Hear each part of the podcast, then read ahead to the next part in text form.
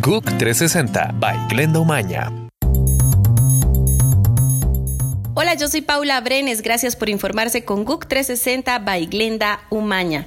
El presidente del Salvador, Salvador Sánchez Serén, se comprometió a ayudar a víctimas y familiares de desaparecidos durante la guerra civil, justo cuando se cumplen 26 años del fin del conflicto. El presidente solo adelantó que conformará una comisión nacional de búsqueda de personas adultas desaparecidas. En Guatemala, casi 6.000 personas han sido trasladadas a refugios de noviembre a la fecha por una ola de frío que ha provocado inusuales temperaturas de hasta menos 5 grados centígrados, según informó Protección Civil. La mayoría de refugiados habitan viviendas en condiciones precarias, construidas con láminas de zinc u otro material liviano que no las hace aptas para soportar las bajas temperaturas. La Agencia de la ONU para los Refugiados Palestinos atraviesa su crisis financiera más grave en casi 70 años de historia.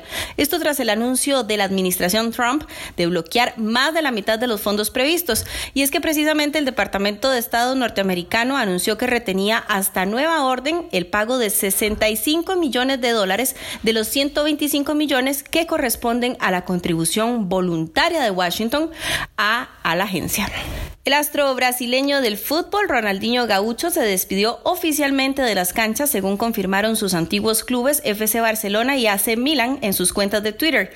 El crack brasileño de 37 años había dicho en varias ocasiones que solo volvería a las canchas para su despedida. Precisamente la despedida de Ronaldinho, considerado por muchos el rey del yogo bonito brasileño, ya se convirtió en uno de los asuntos más comentados en redes sociales. Y amamantar al bebé durante al menos seis meses reduce hasta en un 47% el riesgo de que la madre desarrolle diabetes a lo largo de su vida.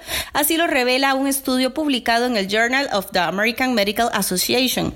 Estas conclusiones son válidas para mujeres de cualquier origen étnico un descubrimiento particularmente importante para las mujeres afroestadounidenses, que corren un mayor peligro de contraer diabetes y son las que menos amamantan a sus hijos.